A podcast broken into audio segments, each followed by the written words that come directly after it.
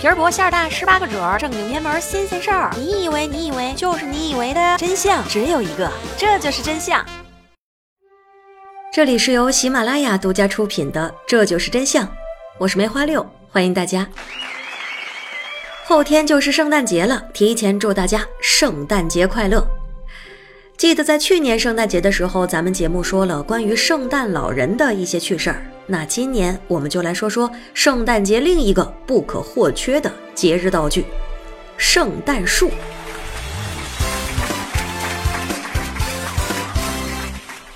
圣诞节由来已久，在公元三百三十六年的时候，官方就设定了圣诞节。但是圣诞树可不是一开始就有的。相传，在以前德国的阿尔萨斯是出产圣诞树的地方。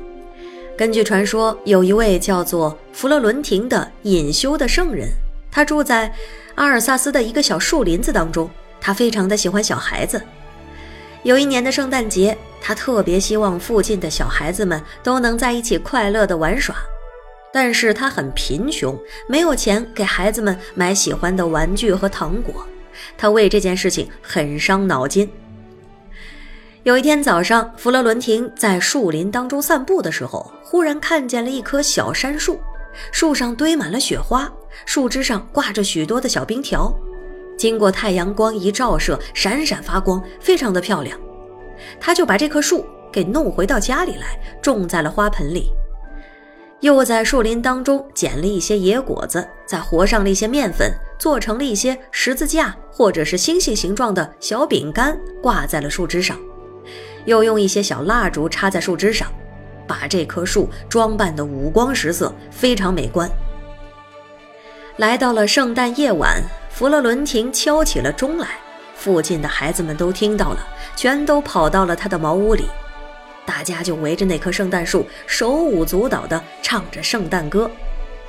然后弗洛伦廷就把糕饼分给孩子们吃，让大家过了一个快乐的圣诞节。从此以后，这个习俗就流传起来。一八三七年，德国的海伦公主和法国的一位公爵结婚之后，圣诞树也随着她传到了巴黎。一八四一年。维多利亚的丈夫把一棵圣诞树放到了温德莎宫门前，这种风俗就由皇家传到了贵族阶层，再然后这阵风就流行到了民间。一八三零年，一大批德国移民到了美国来，这些人有天主教友，有基督教徒，大多数都是散居在纽约、新英格兰各地，他们的圣诞树就引起了当地人的注意和模仿。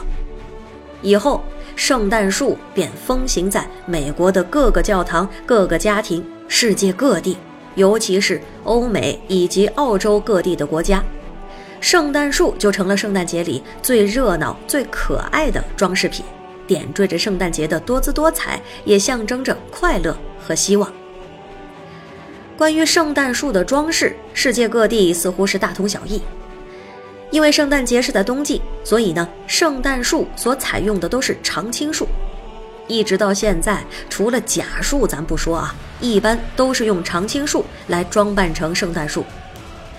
大家首先会想到的就是松柏。那要是细分的话，柏科的树木，因为大多数都不是那种三角塔的形状，只有在南半球会被用来当做圣诞树。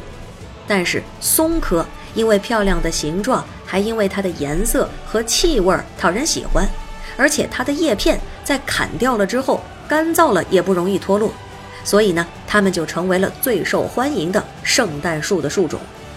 其中有一种是欧洲冷杉，被视为最传统的圣诞树；还有一种，挪威云杉，因为种植方便、价格便宜，十分的实惠，也是非常常见的圣诞树种。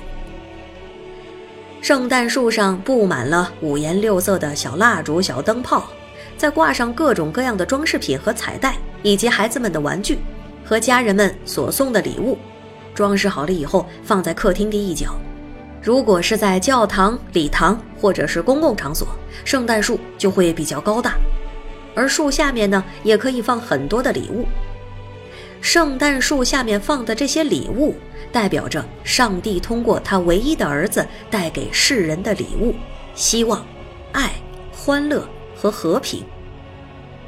最后，圣诞树的顶端一定要挂上一颗大星星，这颗星星叫做伯利恒之星，它的含义就是照亮人心中的黑暗，引导人们去寻找人类的救世主耶稣基督。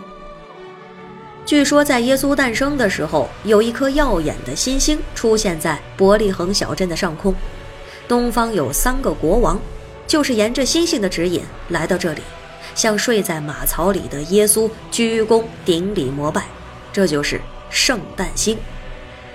这也就是后来每一棵圣诞树的树顶都要有一颗特别大的星星的原因。西方的圣诞树上的这颗星星不是随便挂上去的，家里圣诞树的这颗星一定要由一家之主亲手挂上去。教会圣诞树的星星，则是由教堂负责的牧师给亲手挂上去。在宗教中，也有关于第一棵圣诞树的另一个版本的故事。在白冷城，也就是今天以色列的伯利恒，路边有一棵小棕树。在耶稣诞生的头一天晚上，圣母玛利亚以及圣诺瑟走到白冷城的时候，非常的疲乏，圣母就在这棵树下休息了一会儿。那棵小棕树好像受宠的样子，展开了它的树枝，给圣母抵挡吹来的冷风。就在那个半夜里，耶稣基督诞生了。这个时候，天上出现了一颗特别亮的星星，发出了奇妙的光芒，直接射到了那棵小棕树的头顶上，盘旋成了一道美丽的光圈。从此以后，小棕树在圣诞节中就占据了一席之地。至于圣诞树风行到全世界，也只有十九世纪的事儿。中古时代，德国流行的宗教剧，在伊甸园的一场戏，天主造人以后，亚当夏娃背叛天主的时候，戏中用一棵挂满了苹果的棕树，代表着生命之树，或者是善恶树。后来，信友就把戏中的生命之树移到了家中去，象征着救世主的来临。